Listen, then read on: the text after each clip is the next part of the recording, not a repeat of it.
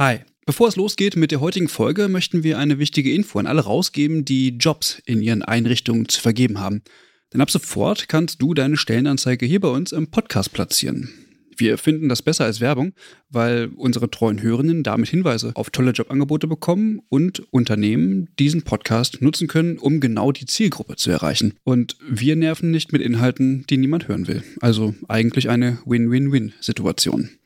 Wenn du also eine Stellenanzeige hast, am besten natürlich für akademisch Pflegende, dann schreib uns eine Mail an hallo@übergabe.de. Übergabe hier mit UE. Wir veröffentlichen dann die Anzeige hier mit den relevanten Infos. Wir freuen uns auf deine Mail und wünschen viel Spaß mit der heutigen Folge.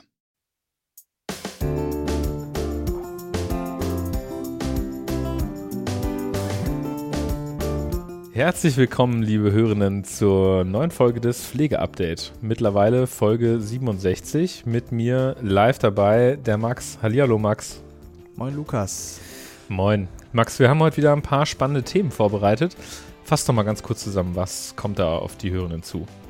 Ja, wir drehen noch mal einmal eine Runde durch die Leiharbeit, das Thema, das uns nie loslässt.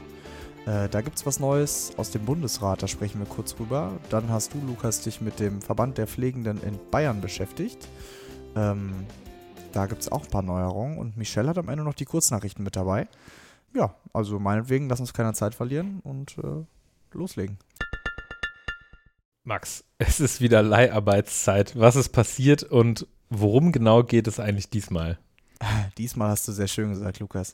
Also bereits im Mai 2023, ich meine auch, dass wir darüber berichtet haben, hatte der damalige Gesundheitsminister von Bayern, Klaus Holleczek, einen Antrag auf Entschließung des Bundesrates zum Thema Leiharbeit angestoßen. Die Entschließung sollte den Bund dazu auffordern, etwas gegen die Lage in der Pflege generell und den starken, in Anführungsstrichen, Anstieg der Leiharbeit zu unternehmen. Der Antrag wurde dann einen Monat später federführend dem Ausschuss für Gesundheit, dem Ausschuss für Arbeit, Soziales und Integration und auch dem Wirtschaftsausschuss des Bundesrates zugewiesen. Erst im Januar diesen Jahres lagen dann die Empfehlungen der Ausschüsse vor und in der letzten Bundesratssitzung am 2.2. wurde die Entschließung angenommen. Okay, bevor wir ins Detail gehen, ähm, was ist denn nochmal genau eine Entschließung? Äh, das hatten wir doch schon mal irgendwie. Hol mich nochmal ganz kurz ab und bring mich auf den aktuellen Stand. Auf jeden Fall. Also eine Entschließung dient beim Bundesrat dazu, die Position der Länder, der Bundesrat ist ja die Länderkammer, zu bestimmten Themen klar zu formulieren. Sie ermöglicht es dem Bundesrat, Forderungen und Empfehlungen an die Bundesregierung zu richten, Initiativen zu starten und auch politischen Einfluss auszuüben. Bindend ist so eine Entschließung aber nicht. Man muss aber sagen, wie du gerade schon sagtest, wir hatten das schon mal. Beim Pflegestudium Stärkungsgesetz war es eben auch eine Länderinitiative, die dann tatsächlich zu einer raschen Umsetzung dieses äh, Gesetzesentwurfs geführt hat. Und was stand da jetzt genau drin? Also in der jetzigen Entschließung des Bundesrates zur Eindämmung der Leiharbeit in der Pflege geht es darum, dass der Einsatz von LeiharbeitnehmerInnen in Krankenhäusern und Langzeitpflege unter bestimmten Bedingungen zwar zur Sicherstellung der Versorgung beitragen kann, allerdings wird zunehmend auch deutlich, so der Bundesrat, dass der wachsende Einsatz von Leiharbeitenden in der Pflege auch negative Folgen, zum Beispiel für die Qualität der Pflege, haben könnte. Der Bundesrat unterstreicht, dass effektive Gegenmaßnahmen gegen den Einsatz von Leiharbeitnehmenden in der Pflege vor allem durch ein eine grundsätzliche Verbesserung der Arbeitsbedingungen der äh, Festangestellten erreicht werden können. Dies schließt zu Sachen wie Entgeltverbesserungen, flexible Dienstpläne, angepasste Arbeitszeiten, bessere Personalbemessungen, offensive Ausbildungsoffensive und den Aufbau von Auswahlkonzepten und Springerpools mit ein.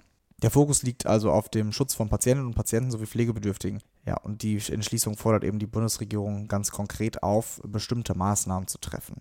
Und zwar sollen zu einem Regelungen geschaffen werden, die die Gleichbehandlung von Stammpersonal und Leiharbeitskräften sicherstellt. Also so, dass äh, Menschen, die in der Leiharbeit arbeiten, nicht zum Beispiel ungleich viel mehr verdienen als äh, Menschen, die festangestellt sind. Dann soll geprüft werden, ob einschränkende Regelungen möglich sind, zum Beispiel eine Deckelung der Leiharbeitsanzahl.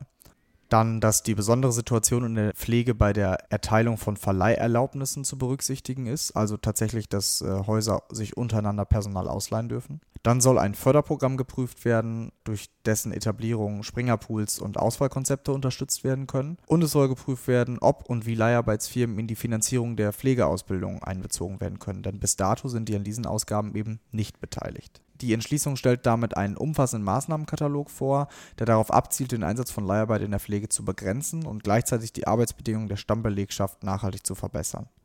Zu der Entschließung gab es im Bundesrat noch zwei kleine Positionierungen von Mitgliedern. Einmal vom Staatsminister Hoch, der SPD aus Rheinland-Pfalz, der eben die steigende Anzahl von Leiharbeitskräften in der Pflege betont, was eben seiner Sicht zu Qualitätsproblemen führen kann. Und er fordert eben konkrete Maßnahmen zur Verbesserung der Arbeitsbedingungen. Senatorin Dr. Ciborra, ebenfalls von der SPD aus Berlin, spricht über die Probleme in Ballungsräumen und betont, dass besonders dort Leiharbeit, die eigentlich ursprünglich für akute Engpässe gedacht war, sehr ausgeprägt ist. Auch sie unterstützt die vorgeschlagenen Maßnahmen. Schließlich wurde die Entschließung angenommen. Okay, für mich hört sich das jetzt irgendwie nicht so an, als hätte man da jetzt alles irgendwie neu erfunden. Ähm, mal ganz blöde Frage an dich. Ähm, denkst du, dass die Begrenzung von Leiharbeit, so wie sie jetzt dort in diesem Antrag mh, hm, beschrieben ist, irgendwie in der Versorgungsrealität überhaupt ankommen kann oder, oder passt das überhaupt in die Versorgungsrealität, deiner Meinung nach?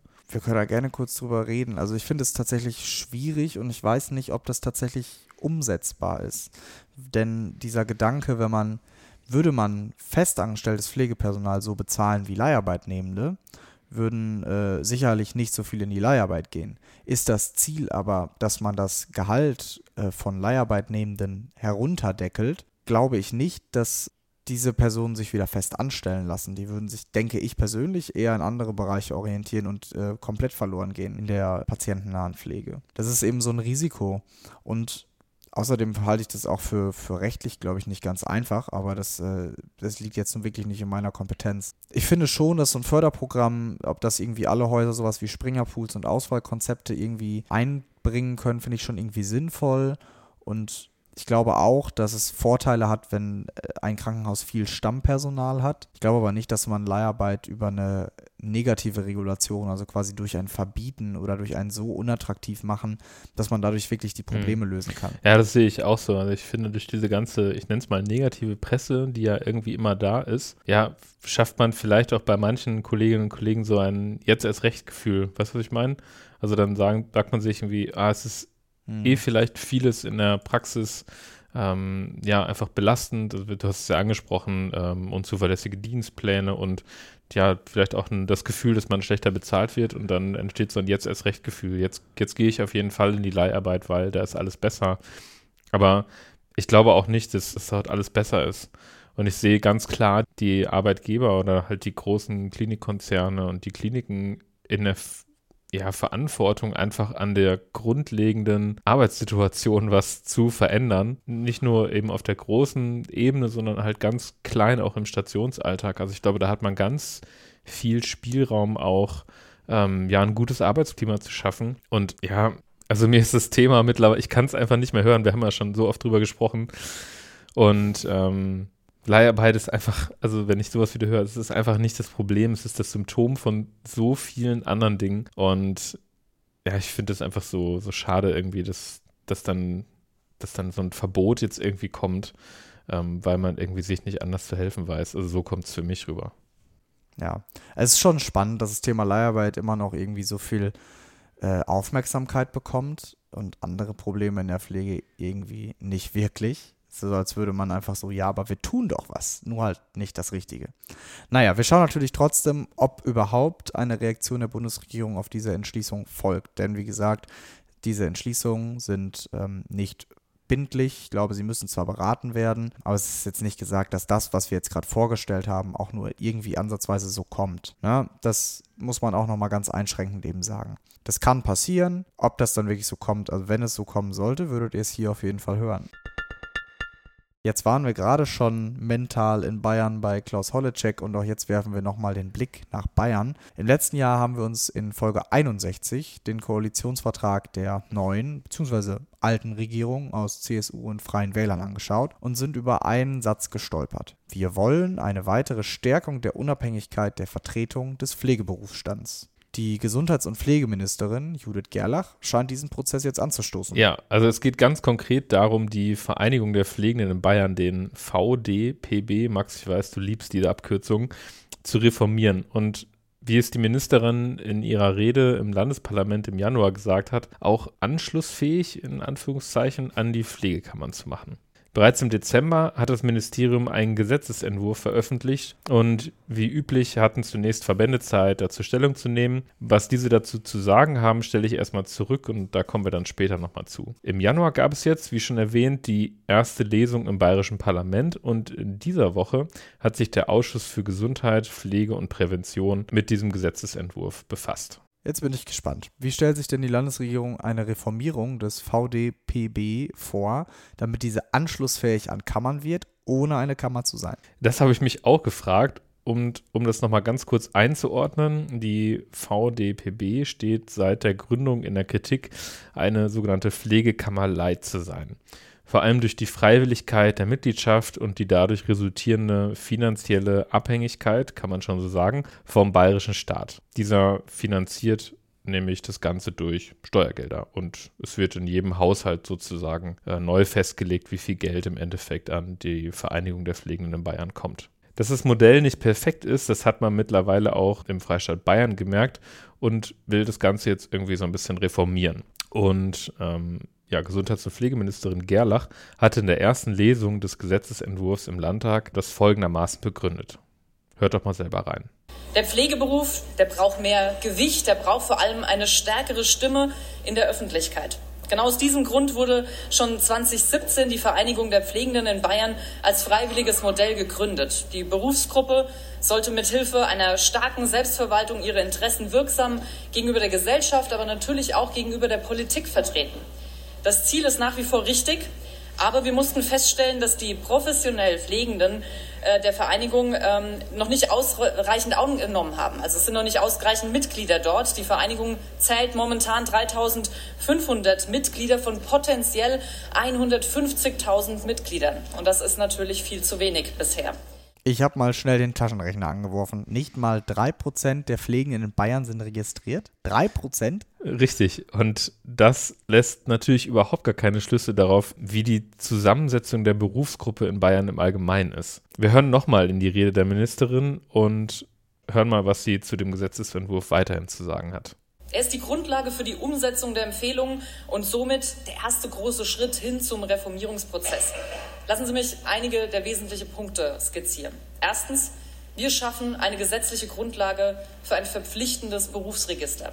Dieses sieht vor, dass alle in Bayern tätigen Pflegekräfte sich bei der Vereinigung registrieren lassen müssen. Das ist nicht zu verwechseln mit einer Mitgliedschaft in der Vereinigung, die bleibt weiterhin freiwillig. Uns kommt es hier auf die Registrierung an. Neben Name, Anschrift, Geburtsdatum werden natürlich, und das ist besonders wichtig, pflegerische Fort- und Weiterbildungsbezeichnungen, Angaben zur Tätigkeit, zum Versorgungsbereich, Arbeitgeber oder die konkrete Berufsbezeichnung abgefragt. Wir erhalten damit ein viel klareres Ziel über Anzahl, über die Altersstruktur, über das Qualifikationsniveau von Pflegekräften in einzelnen Regionen und können dann auf dieser Grundlage auch ganz wichtige Voraussagen für die Zukunft treffen. Neben der sogenannten Freiwilligkeit der Mitgliedschaft ist ein weiterer Kritikpunkt an der VDPB, dass anders als bei Pflegekammern die Unabhängigkeit von Arbeitgebern nicht gegeben ist. Die Ministerin will daher den Beirat des äh, VDPB auflösen. Hört selbst. Zweiter Punkt, wir schaffen den Beirat der Vereinigung der Pflegenden ab. Immer wieder wurde es bei dem freiwilligen Modell kritisiert, dass Arbeitgeberinteressen in der Vereinigung berücksichtigt werden. Das würde den Kerngedanken der Eigenständigkeit einer berufsständischen Vertretung widersprechen. Wir hoffen uns dadurch natürlich, dass die Vereinigung künftig auf Landes-, auf Bundesebene, vor allem mit den anderen Pflegekammern anschlussfähig wird. Gut, jetzt gibt es bald also ein Beruferegister an Bayern und ein Beirat wird abgeschafft. Irgendwie ist das aber immer noch ein bisschen viel Pflegekammer leid. Ja, die Ministerin hat noch zwei Punkte in ihrer Rede genannt, die wir euch natürlich nicht vorenthalten wollen. Dritter Punkt. Wir fixieren den gesetzlichen Auftrag an die Vereinigungen, eine einheitliche, vor allem eine zeitgemäße Berufs- und Weiterbildungsordnung für Pflegefachkräfte zu entwickeln. Und das war überfällig. Nun hat die Vereinigung der Pflegenden in Bayern die Federführung für die Profession Pflege, um eine solche Ordnung dann auch zu erstellen. Und viertens, wir rufen eine Kommission zur Begleitung des Reformprozesses ins Leben. Das ist mir ein besonders wichtiges Anliegen, denn die Pflege muss endlich mit einer Stimme sprechen. Als ähm, aus ehemaligen Kritikern des freiwilligen Modells werden so wichtige Partner und vor allem Unterstützer für eine wichtige Sache, unter der sich ja alle vereinigen. Daher muss der oben genannte Ausschuss seine Arbeit unbedingt fortführen, um Akzeptanz auch innerhalb der eigenen Berufsgruppe zu stärken. Das heißt, der Bayerische Landespflegerat und die Landesdekanekonferenz Pflegewissenschaft in Bayern begleiten gemeinsam mit der Vereinigung den äh, Reformprozess weiter. Wenn du mich fragst, also ganz am Ende des angesprochenen Reformprozesses kann eigentlich nur stehen, dass es in Bayern mittel- oder langfristig auch eine Pflegekammer geben wird. Die angestrebten Änderungen bereiten das, finde ich, irgendwie vor. Mm, aber politisch habe ich da ein bisschen das Gefühl, will man sich immer noch nicht, ähm, ja, an diesem heißen Eisen Pflegekammer, nenne ich es mal, die Finger verbrennen. Ähm, die Ministerin hat es auch in ihrer Rede nochmal gesagt und auf die Erfahrungen aus ähm, Niedersachsen und Schleswig-Holstein verwiesen. Ich hatte jetzt schon erwähnt, dass sich auch die Verbände zu dem Gesetzesentwurf geäußert haben, aber auch aus den Reihen der Opposition im Bayerischen Landtag gibt es einige Äußerungen. So zum Beispiel hat die SPD-Fraktion ähm, ja, Fragen zu dem Gesetzesentwurf formuliert. Zwei davon sind unter anderem, ich zitiere aus dem Papier, kann die VDPB ihre neuen und umfangreichen Aufgaben mit der vorgesehenen Finanzierung tatsächlich wahrnehmen? Und wie kann die Anschlussfähigkeit des VDPB an eine mögliche Bundespflegekammer gewährleistet werden? Zwei finde ich eigentlich ganz gute Fragen, die so ein paar Kritikpunkte auch ähm, durchaus auffassen. Die Fraktion der Grünen kritisiert den Gesetzesentwurf mit der Begründung, dass in Anführungsstrichen mit den Änderungen im vorgelegten Gesetzesentwurf Doppelstrukturen gebildet und unnötige bürokratische Strukturen aufgebaut würden. Und sie fordern eine sofortige Einrichtung einer Pflegekammer in Bayern. Der Bayerische Landespflegerat begrüßt im Pressestatement den Reformanstoß äh, der VDPB. Gleichzeitig betont die Vorsitzende des äh, Landespflegerates, die Generaloberin Edith Dürt, das stückchenweise Hinzufügen kammerähnlicher Elemente, wie beispielsweise einer Pflichtregistrierung, ändert wenig an der weiter bestehenden fehlenden Anschlussfähigkeit. Gleichzeitig verweisen die gesetzlichen Entwicklungen zur pflegerischen Berufsausübung (Pflegekompetenzgesetz) auf die dringende Notwendigkeit hin, gerade auch in Bayern eine echte und im Heilberufe-Kammergesetz verortete Selbstverwaltung zu schaffen. Die Geschäftsführerin des DBFK Südost, Marlise Biederbeck, äußerte sich im Pressestatement des Verbandes folgendermaßen eine wirkliche berufsständische Vertretung erfordert die Beteiligung aller Pflegefachpersonen und bedeutet in der Folge perspektivisch eine verpflichtende Mitgliedschaft. Das sehen wir mit der Registrierungspflicht von Pflegefachpersonen allein noch nicht umgesetzt. Auch die Zuständigkeit für die Berufs- und Weiterbildungsordnung ist im Gesetzesentwurf nicht wie im klassischen Kammern geregelt und von einer erforderlichen unabhängigen Finanzierung ist der Reformansatz weit entfernt. Damit bleibt auch eine Anschlussfähigkeit auf Bundesebene fraglich. Wir werden das ähm, Gesetzgebungsverfahren weiter für euch begleiten, denn wir sind noch ganz am Anfang des Gesetzgebungsverfahrens. Wir waren ja gerade erst bei der ersten Lesung im Bayerischen Landtag. Und wir sind auf jeden Fall ganz gespannt, ähm, wie das weiter in Bayern sich so entwickeln wird. Und vielleicht dürfen wir irgendwann auch darüber berichten, dass der VDPB aufgelöst wird und in Bayern natürlich die ja, wie würden es die Bayern sagen, beste Pflegekammer in ganz Deutschland errichtet wird. Und jetzt hat Michelle noch ein paar Kurznachrichten für euch vorbereitet. In der Bundespressekonferenz am 30.01. wurde über die Notwendigkeit der Krankenhausreform unter dem Thema Versorgungsqualität und Behandlungserfolg diskutiert. Der Deutsche Pflegerat betont, dass eine gute Versorgung nur mit ausreichend qualifiziertem Personal gewährleistet werden kann. Es wird prognostiziert, dass in den nächsten zehn Jahren rund 350.000 zusätzliche Pflegekräfte benötigt werden. Die Umsetzung der PPR 2.0 wird zwar als erster Schritt zur Verbesserung der Arbeitsbedingungen in der Pflege angesehen, es wird jedoch darauf hingewiesen, dass eine echte Revolution im Gesundheitswesen alle Bereiche umfassen muss, nicht nur die Krankenhäuser. Eine ganzheitliche Betrachtung sei erforderlich, da Veränderungen in einem Sektor Auswirkungen auf alle anderen haben. Eine erfolgreiche Reform erfordere die aktive Beteiligung der Pflegeberufe und eine transparente Kommunikation. Eine aktuelle Pflegestudie der BAMA in Zusammenarbeit mit dem Institut für betriebliche Gesundheitsberatung zeigt, dass Pflegekräfte, insbesondere jüngere, mit hohen beruflichen Anforderungen, Zeitmangel und psychischer Belastung konfrontiert sind. Viele würden darüber nachdenken, ihren Beruf aufzugeben. Schlechte Arbeitsbedingungen und die hohe Verantwortung seien die Hauptgründe dafür, insbesondere bei den unter 29-Jährigen.